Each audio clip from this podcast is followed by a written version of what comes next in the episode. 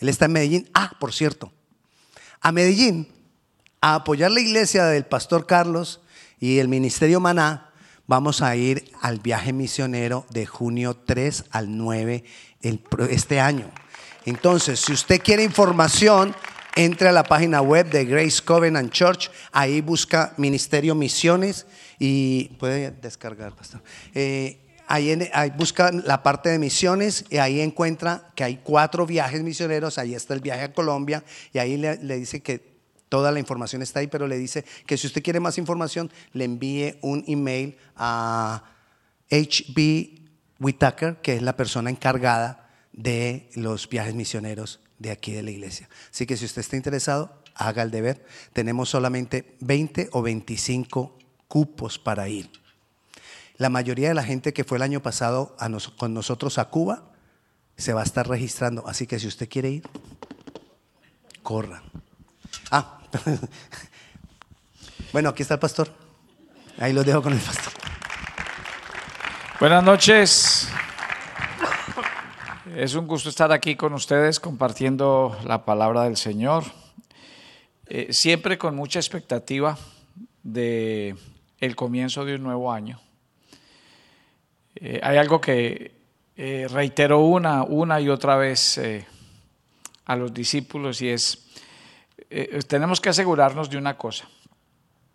La gente piensa que cuando el año cambia, entonces todo cambia que si cambiamos de año, entonces las cosas van a cambiar y van a mejorar. Y ustedes saben que eso no es cierto, porque cambia el año en el calendario, pero los grandes cambios se tienen que dar donde tienen que ser, y es en el corazón del hombre, en el interior de cada uno de nosotros. Hemos oído la palabra de Dios muchas veces, y hay cosas de las que tenemos que asegurarnos que eh, esas palabras se vuelvan revelación en nuestro corazón. Recuerden que la palabra de Dios no puede ser información, la información no sirve, la, la información no cambia, no transforma, no produce decisiones. Lo único que produce eso es cuando la palabra deja de ser información y se convierte en revelación. Y cuando usted sabe que la palabra de Dios es revelación, cuando su corazón está dispuesto a obedecer ahí hasta el final. Igual nosotros tenemos una jornada al comenzar cada año, una jornada de ayuno, y este año, eh, pues yo he querido trabajar un tema eh, que voy a, esbozar este día. El apóstol Juan, dicen los estudiosos que pudo ser tal vez uno de los eh, de las últimas palabras de la Biblia. Tal vez cronológicamente en la Biblia no está puesto como en una, una de las últimas palabras, pero los historiadores dicen que pudo ser una de las últimas palabras que dijo Juan. Y Juan dijo exactamente, hijitos guardaos de los ídolos. Y cuando la Biblia dice guardaos de los ídolos, eh, yo creo que no hay nada más inminente en este siglo que nosotros pensemos a qué idolatría habla el corazón. Cuando uno mira el Antiguo Testamento es muy fácil determinar la, eh, la idolatría en el Antiguo Testamento. Está basada en imágenes, eh, en tallas, en altares y dioses que se levantaban entre ellos. Pero la pregunta del día de hoy es, ¿y qué hay de los ídolos de la era moderna? que hay de los ídolos que cada vez se albergan más en el corazón de los seres humanos. Es más, quiero decirles una cosa. Yo creo que el corazón del hombre eh, es una fábrica de ídolos. Todo el tiempo, todo el tiempo estamos expuestos a ellos. Y, es muy fácil, vea, quiero decirles, es muy fácil cuando uno eh, en la lógica o en el pensamiento quiere honrar a Dios. Hoy cantamos, no hay nada mejor que nuestro Dios. Eso cantamos. Y a veces lo tarareamos, nada mejor que mi Dios. Pero quiero decirles que la vida real es otra cosa. Porque tal vez nuestras palabras digan nada mejor que mi Dios. Pero tan solo pregúntese en el día a día, ¿cuántas cosas ocupan el lugar de Dios en nuestro corazón? Porque cuando uno va al diccionario, ¿qué es un ídolo? Cualquier cosa, persona o circunstancia que ocupa el trono de Dios en nuestro corazón. Cuando nosotros recibimos a Jesús, no solo lo recibimos como Salvador, porque podríamos decir que es la parte conveniente. Cuando recibimos a Jesús, lo estábamos recibiendo como nuestro Señor y nuestro Salvador. Y recibirlo como Señor es entregarle nuestra vida. Pablo lo dice claramente, cuando él se declara esclavo de Jesucristo. Y cuando no va la palabra esclavo, que escrita en el Nuevo Testamento, y va a la raíz de la palabra, encuentra que esa clase de esclavo de la que habla Pablo eran los esclavos que estaban en la última categoría, que no tenían absolutamente ningún derecho. Considerarse esclavo a ese nivel era considerar que su vida no valía absolutamente nada. Lo que pasa es que es una palabra que para nosotros es fuerte, degradante, pero el Señor se lo dijo a Pedro en otras palabras. Cuando eras joven, ibas, venías, traías, subías, llevabas, mas ahora, ahora que eres viejo, y no, se estaba, no estaba hablando cronológicamente de la edad de Pedro, sino ahora quién lo gobernaba, le dijo, ahora tienes otro, quien te ciñe y te va a llevar donde tú no quieres. Esa es la nueva vida en Cristo. Pero es la nueva vida en Cristo que nosotros no hemos querido entender. Es la nueva vida en Cristo que nosotros no hemos podido asimilar. Yo quisiera que pensáramos hoy en el mandamiento. El mandamiento es claro y por eso digo, eh, cuando uno va a la Biblia, Jesús resumió la ley y los mandamientos. El mandamiento decía en Éxodo 20, yo soy el Señor tu Dios y no tendrás dioses ajenos delante de mí. La orden es clara y contundente. No tendrás dioses ajenos delante de mí. Y luego sigue siendo enfático. No te harás imagen ni ninguna semejanza de lo que está arriba en el cielo, ni abajo en la tierra, ni en las aguas debajo de la tierra. Ni te inclinarás entre ellas, ni las honrarás. Y Dios cuando habla, habla claro. Dios no habla ni entre los dientes, ni como a medias. Dios cuando habla, habla claro. ¿Y qué es lo claro que Dios habla? Solamente hay lugar para Dios en nuestro corazón. No puede haber lugar para otra cosa. Y lo que tenemos que ir mirando en el corazón es qué es lo que pasa. Insisto, cuando Jesús resume la ley y los mandamientos, dice, amarás al Señor tu Dios con toda tu alma, con toda tu mente, con todo tu corazón y con todas tus fuerzas. Lo pondrás en el primer lugar de tu corazón, lo honrarás le darás toda gloria y toda honra. Pero si uno va al día a día del corazón del hombre, ahí es donde hay que hacer el examen. ¿Cómo es mi día a día? Partamos de cómo comenzamos el día. Comenzamos el día honrando a Dios con la, la primera cita, con la más importante. Honramos a Dios encomendando al Señor nuestro camino, confiando en Él. ¿Se acuerdan de Proverbios 3:5? Fíate de Jehová de todo tu corazón. No te apoyes en tu propia prudencia. No seas sabio en tus propios caminos. Una y otra vez la Biblia es reiterativa en decirnos en quién confiamos, en quién creemos. Cuando el corazón, eh, hay una historia que siempre me ha llamado mucho la atención y es la historia de Rebeca. Ustedes saben quién es Rebeca. Rebeca dice la Biblia en Génesis 29, 17 que era una mujer sumamente hermosa. Tan hermosa es que dice que Jacob la vio y se quedó encantado. Y trabajar 14 años para ella, por ella, dice la Biblia que los días se le hicieron cortos. ¿Sí?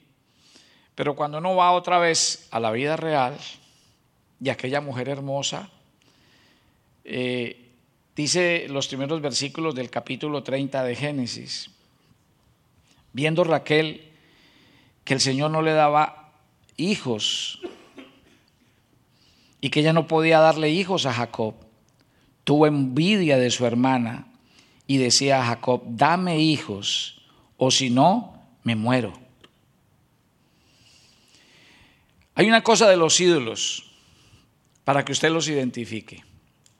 Y es que los ídolos tienen una característica. Y es donde centramos toda nuestra fuerza, donde ponemos toda nuestra esperanza. Y tal vez intelectualmente nosotros no lo hacemos, pero en la vida real y en los afanes de la vida es cuando vamos perdiendo el sentido de la verdad, de la realidad. Esta mujer era hermosa. Su esposo la amó de tal forma que trabajó 14 años por ella. Pero dice la Biblia que ustedes conocen la historia. Primero se casó Jacob con Lea y dice que Lea tuvo seis hijos y Raquel no podía tener hijos. Seis hijos. Y claro, ¿de qué se empezó a llenar el corazón? Pues de envidia, de amargura, de ver que no podía ser feliz a su esposo, porque ustedes saben lo que representaba tener hijos en aquel tiempo. Aquello de la descendencia, de la promesa, y no se podía. Y ahí es cuando el corazón del hombre tiene que cuidarse, porque siempre a nosotros nos hablan de un estado, si yo tuviera esto, si yo alcanzara esto, si yo lograra esto, entonces yo sería feliz. Y ahí es cuando se empiezan a construir los ídolos. Porque empezamos a decir, ¿qué tengo que hacer yo para alcanzar algo? Que me, que me asegure lo que yo voy a hacer, lo que yo voy a tener, que me dé la seguridad de la vida, del éxito, de lo que yo quiero. Y el mundo en el que nosotros vivimos nos bombardea mucho con ese tipo de cosas. Todo el tiempo nos está bombardeando. Y por eso cuando usted ve, nadie está feliz, porque todo el mundo quiere un poco más. Donde quiera que usted va, siempre alguien quiere más siempre estamos insatisfechos y decimos que es que no, que uno en la vida debe aspirar y que uno debe, pero mentiras. La realidad es que nunca estamos contentos. Dice que esta mujer se llenó de tristeza, de envidia, de amargura y mire lo que dice. Le dice a Jacob, dame hijos, si no me muero. Y Jacob se enojó contra aquella y le dijo, ¿acaso soy yo Dios? Que te impidió el fruto de tu vientre. Yo no soy Dios. Tuvo que recordarle Jacob a su esposa. Yo no soy el que da la vida. Solo Dios puede hacer eso.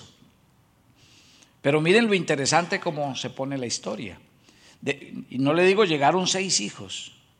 Adelante. Sin embargo, si uno sigue la lectura, luego más adelante encontramos en el versículo 24 que Dios se acordó de Raquel. Y mire las palabras tan interesantes. Dice, y se acordó Dios de Raquel, y la oyó Dios y le concedió hijo. Y concibió y dio a luz un hijo, y dijo, Dios ha quitado mi afrenta. Y llamó su nombre José, diciéndome, diciendo, añádame Jehová otro hijo. Interesante, ¿no? Si ve que el ojo nunca se sacia, dijo Salomón. Si ve que nunca estamos contentos. Ya había nacido su hijo y su hijo ya lleva un sello. ¿Cuál? El Señor me dará otro. Ahora, lo interesante es que ustedes saben que en el capítulo 35 de Génesis, ella cría su, eh, tiene su último hijo,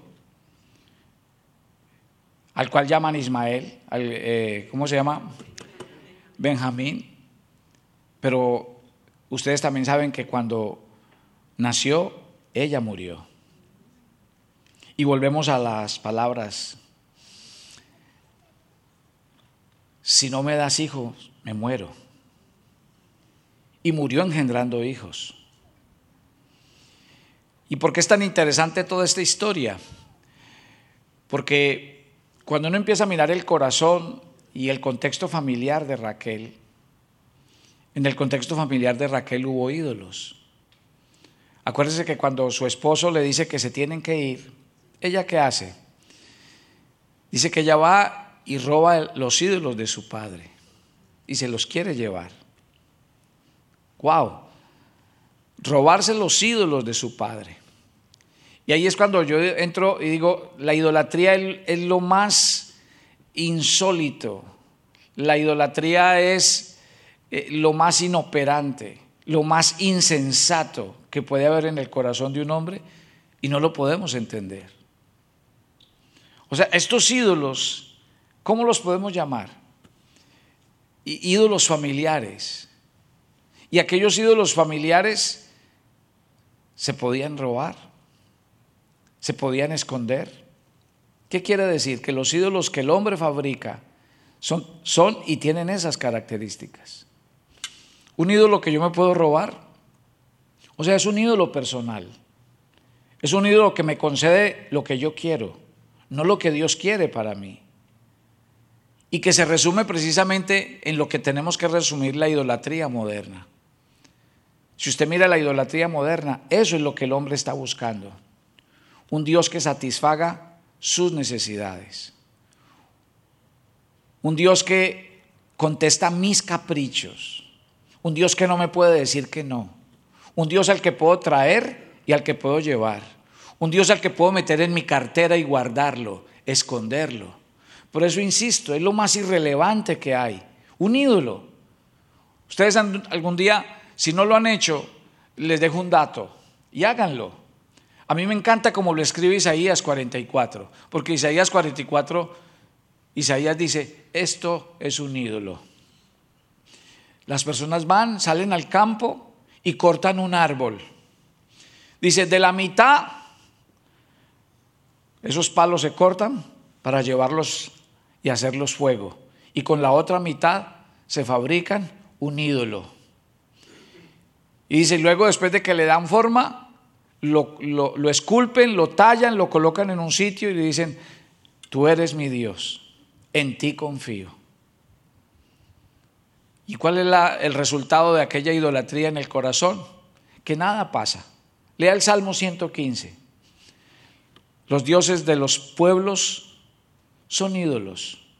Tienen ojos y no ven, orejas y no oyen, manos y no pueden hacer nada, pies y no pueden hacer nada. Pero termina diciendo, pero semejantes a ellos son los que confían en ellos. Es insólito. Nosotros construimos los dioses y nosotros queremos que esos dioses nos respondan. Pero ¿qué dice la Biblia? No hay respuesta. No viene respuesta del cielo. ¿Por qué? Porque ¿cómo puede haber respuesta del cielo de algo que yo mismo he elaborado?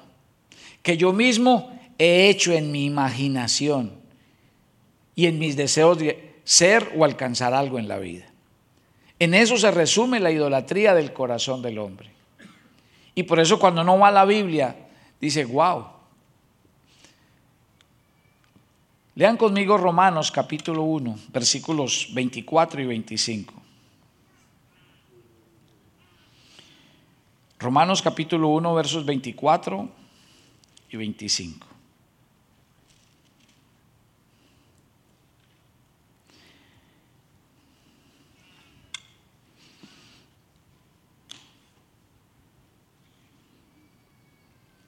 Por lo cual también Dios los entregó a la inmundicia en las concupiscencias de sus corazones, de modo que deshonraron entre sí sus propios cuerpos. Ya que, ¿qué hicieron? Cambiaron la verdad de Dios por la mentira, honrando y dando culto a las criaturas antes que al Creador, el cual es bendito por los siglos. Amén. ¿Qué pasó aquí? Dice la Biblia, ¿qué hicieron? Cambiaron. ¿Qué cambiaron? La verdad de Dios. ¿Por qué la cambiaron? Por la mentira. Y piense, ¿qué es idolatría en el corazón del hombre? Y por eso la Biblia dice que Dios los entregó a una mente reprobada. Y por eso dice la Biblia que Dios hizo el corazón del hombre que pretendía ser sabio, lo hizo necio, insensato, porque no sabíamos en quién estábamos poniendo nuestra esperanza, nuestra confianza. Por lo cual, piense hoy, mire, un Dios falso es algo tan crucial, esencial para una vida, que si la persona lo pierde, su vida carecería de sentido. Un ídolo ocupará una posición de control tan fuerte en su corazón,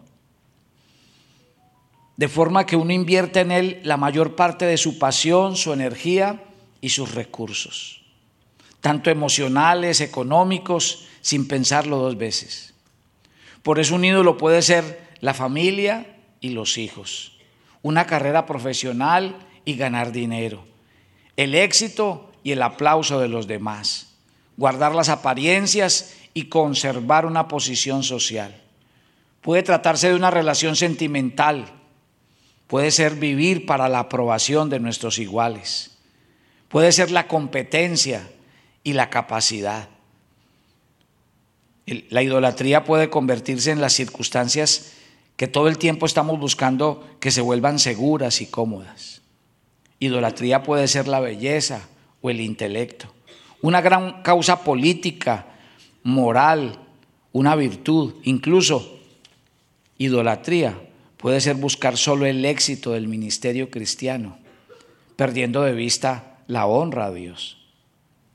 Hay tantas cosas que pueden ser un ídolo en el corazón, tantas cosas, y por eso insisto, yo creo que la idolatría en el mundo moderno está impactando más que en el Antiguo Testamento. Porque mire los afanes en los que vivimos. ¿Por qué queremos un status quo? ¿Por qué queremos una posición económica? Nos pasa como a Raquel. Señor, si no me das esto, me muero. Y tal vez vivimos para esos propósitos egoístas sin darnos cuenta. La idolatría moderna ha hecho que el corazón del hombre tenga su mirada puesta en muchas cosas, menos en Dios y su palabra. Y por eso hoy echamos mano de tantas cosas. Hoy hay tantas cosas que compiten en nuestro corazón por Dios y por su palabra. ¿Cuántas cosas no compiten todos los días con el lugar de Dios en nuestro corazón? ¿Cuántas? El trabajo, las redes sociales, los amigos, los compromisos, y no nos damos cuenta. Porque como le digo, todas esas cosas están aferradas en lo más profundo del corazón. Si usted mira hoy cada campaña política que es, cada uno queriendo ser el salvador del pueblo, de la nación, traer respuestas que cuando usted mira no sirven de nada. ¿Por qué? Porque no dejan de ser posiciones humanas. No aparece Dios por ninguna parte. Entonces déjeme decirle, el día de hoy hay una gran competencia en el corazón del hombre y esa gran competencia tiene que ver con eso. Yo cuando hablo con los cristianos me encuentro lo siguiente. A mí nadie me dice que no amen a Dios, que no consideren que Dios es importante. Nadie me dice a mí, pastor, yo no oré hoy porque a mí no me gusta orar. Nadie me dice a mí, pastor, yo no leí la Biblia hoy porque es que a mí no me gusta leer la Biblia.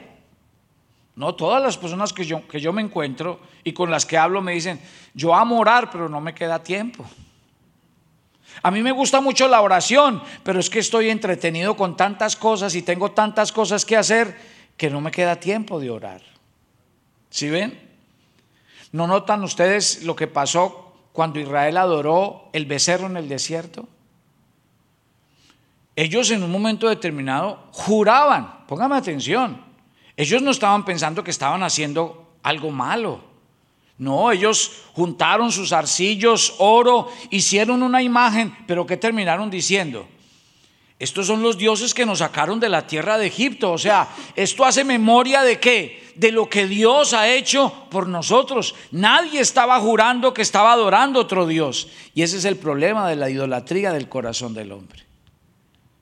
Porque lo que yo me encuentro hoy es que tenemos todas las justificaciones por las cuales no venimos ni estamos más en la iglesia ni nos comprometemos más con la obra de Dios. Pastor, ¿y entonces qué hacemos? ¿Dejo el trabajo por dedicarme a la iglesia? ¿Dejo mis obligaciones? Así se la ponen a uno como pastor. Y ustedes saben, eso no es lo que dice la Biblia. Y volvemos a un punto crítico. La pregunta es, al final del camino, ¿usted qué quiere que Dios diga de usted? Porque se la voy a poner así, mire. Hubo un hombre que nos cuenta la Biblia que a él le fue muy bien en los negocios, prosperó. dice que sus, negocios prosperaron tanto que ¿qué tuvo que hacer? Construir nuevos graneros. ¿Y qué hizo? Siguió prosperando tanto que sus nuevos graneros, ¿qué pasó? Se llenaron a reventar. ¿Sí? Hasta ahí no hay nada malo. En progresar no hay nada malo, en que le vaya uno bien no hay nada malo. ¿Cuál es el problema? A la conclusión a la que este hombre llegó. Porque la conclusión que él sacó, ¿cuál fue? Alma mía, descansa, reposa. Ahora tienes seguridad de tu futuro, de lo que viene en adelante, porque ya lo tienes todo. Pero yo quiero que mire en el mismo versículo la versión de Dios de la misma historia. Porque la versión de Dios no hablaba de seguridad, de confianza, de que no le iba a faltar nada. La versión de Dios, ¿cuál fue? Necio. Necio. Porque la vida del hombre no consiste en la multitud de bienes que posee. Porque eres rico para, para con los hombres, pero no rico para con Dios. Esas son las versiones. Y la pregunta hoy es, cuando nosotros lleguemos al cielo, a la presencia de Dios, donde no hay punto de retorno, la pregunta es, ¿qué nos van a decir en el cielo? ¿Bien, buen siervo fiel? ¿O qué nos van a decir? Necio, porque desperdiciaste tu vida, tu tiempo, tus dones, tus talentos para el mundo. Y el Señor Jesús lo había dicho, trabajen, pero no por la comida que perece. La vida del hombre no es la seguridad que nos quiere ofrecer el mundo donde vivimos. Esa no es la seguridad. Lo que nos ofrece este mundo es completamente diferente a lo, que nos dice la Biblia. Porque el mundo moderno nos dice que nos aseguremos, que tengamos, que vivamos bien, que el status quo es importante, que el estrato social es importante, que andar en, este carro es bueno, que hacer esto. Eso es lo que dice el mundo moderno. Y nosotros creemos que vamos a tener tiempo para hacer esto, para hacer aquello, para hacer lo otro, y resulta que no. No sabemos el día que el Señor nos va a llamar a su presencia. Y ese día daremos cuenta, dice la Biblia. Entonces la pregunta es, ¿qué voz queremos oír al final del camino? ¿Y por qué es que estamos trabajando aquí? ¿En qué consiste la seguridad de este mundo? ¿En qué consiste? Porque lo que no sabemos son los límites. La idolatría tiene ese problema de que nos dice que la seguridad está en esto, en esto, en aquello, en lo otro, y es mentiras. Nos está vendiendo humo, porque no es la verdad. Y si nosotros no abrimos los ojos del entendimiento y no permitimos al Espíritu Santo hablar a nuestras vidas, cuando menos pensamos, ¿qué estamos construyendo? Algo que dice la Biblia, no quedará piedra sobre piedra de lo que usted está construyendo. Ahí está el punto, cuando Juan dice, guárdense de los ídolos, guárdense de toda clase de idolatría que puede haber en el corazón. Pablo le escribió en Timoteo capítulo 6, dice, a los ricos de este siglo mando a que no pongan su confianza y su esperanza en las riquezas, las cuales son inciertas. ¿Qué hay en este mundo que dé seguridad? ¿Qué hay en este mundo que sea eterno y para siempre? ¿Qué hay de lo que estemos haciendo que nos asegurará todo lo que estamos pidiendo? Nada, absolutamente nada. Por eso Pablo algún día sacó la conclusión. Todo lo que este mundo me ha ofrecido, todo lo que el mundo, yo busqué en el mundo, se convirtió en basura. Para entender que lo único que valía y que era importante era ser asido por Él. Y por eso ahora mi meta es Él, no ninguna otra cosa en la vida. Nosotros como cristianos tenemos que asegurarnos de aquellas cosas que todos los días están compitiendo en nuestros corazones por el lugar de Dios. Si de algo tenemos que asegurarnos en el día a día, en las pequeñas cosas de la vida, es darle el lugar a Dios que pertenece. Si no, cuando menos pensemos, ¿saben qué se convertirá nuestro corazón? En una fábrica de ídolos. Estaremos idolatrando a las personas que están a nuestro alrededor, el trabajo que tenemos, las cosas que hacemos, el lugar donde vivimos. E insisto, mi querida familia, todas esas cosas que Dios nos han dado, nos ha dado en su misericordia. Benditas sean las cosas que Dios nos ha dado, pero no nos podemos quedar con las bendiciones. Tenemos que entender que Él es lo más importante y que nuestra meta es Él y que tenemos que asirnos de Él. Vamos a empezar un año nuevo y yo espero en el nombre del Señor que realmente sea un año nuevo. Yo espero en el Señor que este año podamos redireccionar nuestras metas y objetivos. Ya no busque más alcanzar sus metas. Yo creo que entre cristianos decir que todas tus eh, metas y planes se vuelvan una realidad no es un buen deseo. Porque lo que tenemos que buscar es cumplir las metas y los planes del Señor, no los nuestros. Revise su agenda. Hay dos cosas en las que yo invito a los cristianos a revisar. Uno, miren su agenda dónde está Dios. Está Dios en el primer lugar y ustedes saben qué. En las cosas relevantes e importantes. En las cosas en las que yo digo, primero es lo primero. ¿Sí? ¿Dónde está Dios en su agenda? Jesús lo resumió en este versículo. A mí me encanta este versículo. Donde está tu tesoro, ahí está tu corazón. ¿Qué quiere decir ese versículo? A lo que tú le corres, lo que para ti es una prioridad, lo que para ti es lo más importante, ¿qué es? Es lo primero. Ahí está tu tesoro. Eso es lo que tú consideras valioso. Por eso insisto, esto no es de decirle a Dios, te amo, tú eres lo más importante, tú eres lo más hermoso, Dios es lo mejor. No, esto no es de palabras. Esto se vive y se evidencia en el día a día y en las decisiones que tomo. ¿Qué es primero para mí? Y segundo, ¿dónde se evidencia el gobierno de Cristo y el reinado de Cristo? En mi presupuesto. Por eso el diezmo no se saca de último, se saca de primero. Por eso si algo dice el Señor es, honra al Señor con tus bienes, honra, porque es eso. Entonces me perdonan mi querida familia, pero es que a veces es muy fácil cantar, invocar, decir cosas, pero el diario vivir es el que dice realmente si en nuestras vidas está pasando o no está pasando eso. Es el diario vivir el que lo evidencia. ¿Qué es lo primero? ¿Qué es lo más importante? ¿Qué es lo que yo considero más valioso? ¿Qué es aquello a lo que yo le corro, por lo que trabajo, por lo que lucho, por lo que me esfuerzo? Ahí está el punto. Hay que tomar una decisión en el corazón. Guardémonos de los ídolos. Pablo lo dice de esta manera. Que presentemos nuestros cuerpos en sacrificio vivo, santo, agradable a Dios, como nuestro verdadero culto racional. Y dice dos palabras.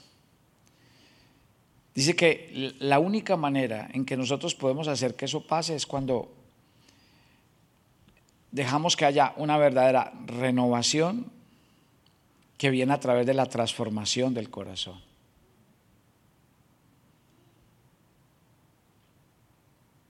Vamos a hacer cosas este año en las que le, devolvamos cada día el gobierno de nuestro corazón a Cristo.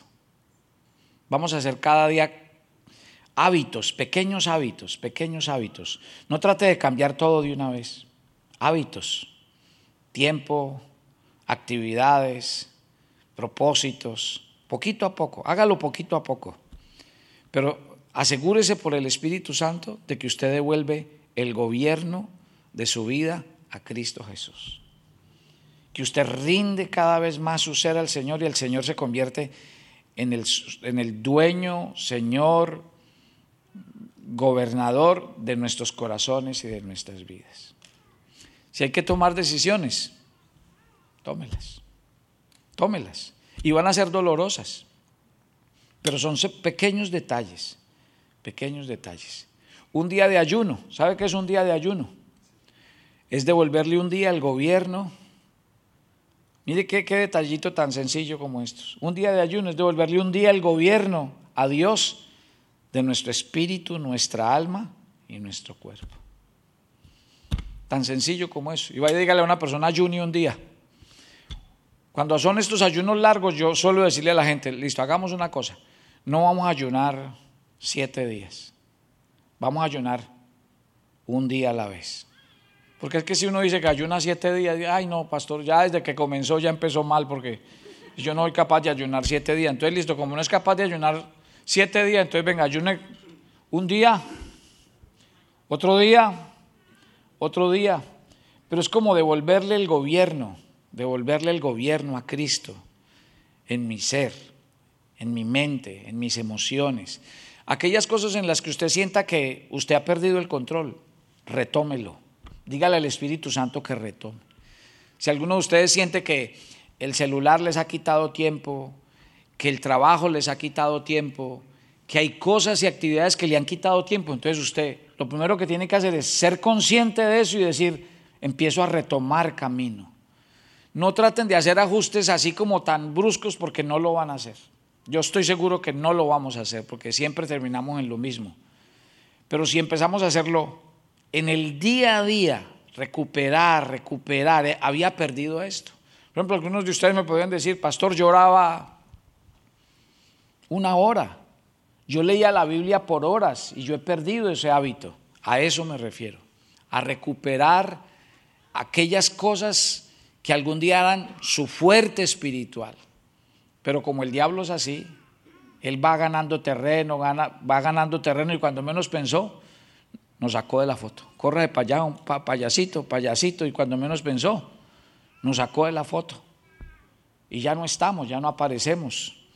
Hay muchos que ya vivimos del recuerdo de los cristianos que algún día éramos y así no funciona la cosa. ¿Amén o no amén? Yo les voy a invitar entonces a que oremos, a que nos acerquemos a Dios ahí donde estamos. Pensando en esto que les estoy diciendo,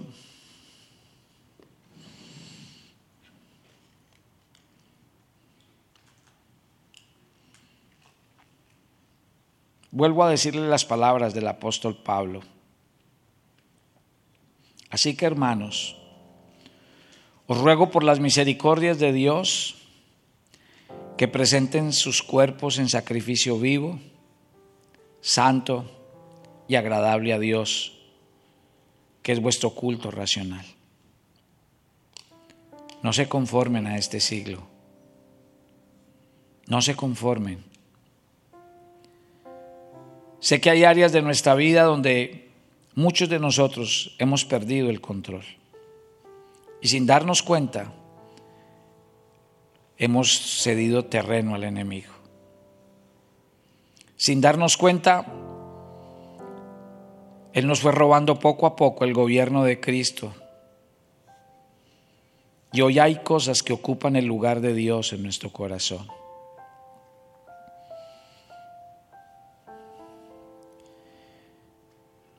Queremos vivir un año nuevo. Queremos que pasen cosas nuevas. No pueden pasar si el Señor viene hoy a nuestros corazones y encuentra que ese corazón es una fábrica de ídolos. Que idolatramos a las personas, que idolatramos el reconocimiento, el poder, el dinero que idolatramos toda clase de cosas en nuestras vidas. Nunca estamos satisfechos y estamos buscando algo que nos asegure Y por eso hemos dado lugar a que hay tantas cosas en nuestro corazón que no agradan a Dios. El tema hoy es, ¿a qué tienes que volver? ¿A qué tienes que regresar? Vamos, empecemos por lo sencillo.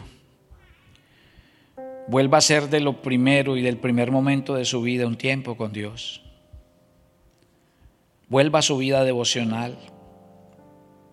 Vuelva a su lectura de la Biblia como su pan, su alimento, su sustento diario. No deje que nada ni nadie le arrebate ese lugar a Dios en su corazón.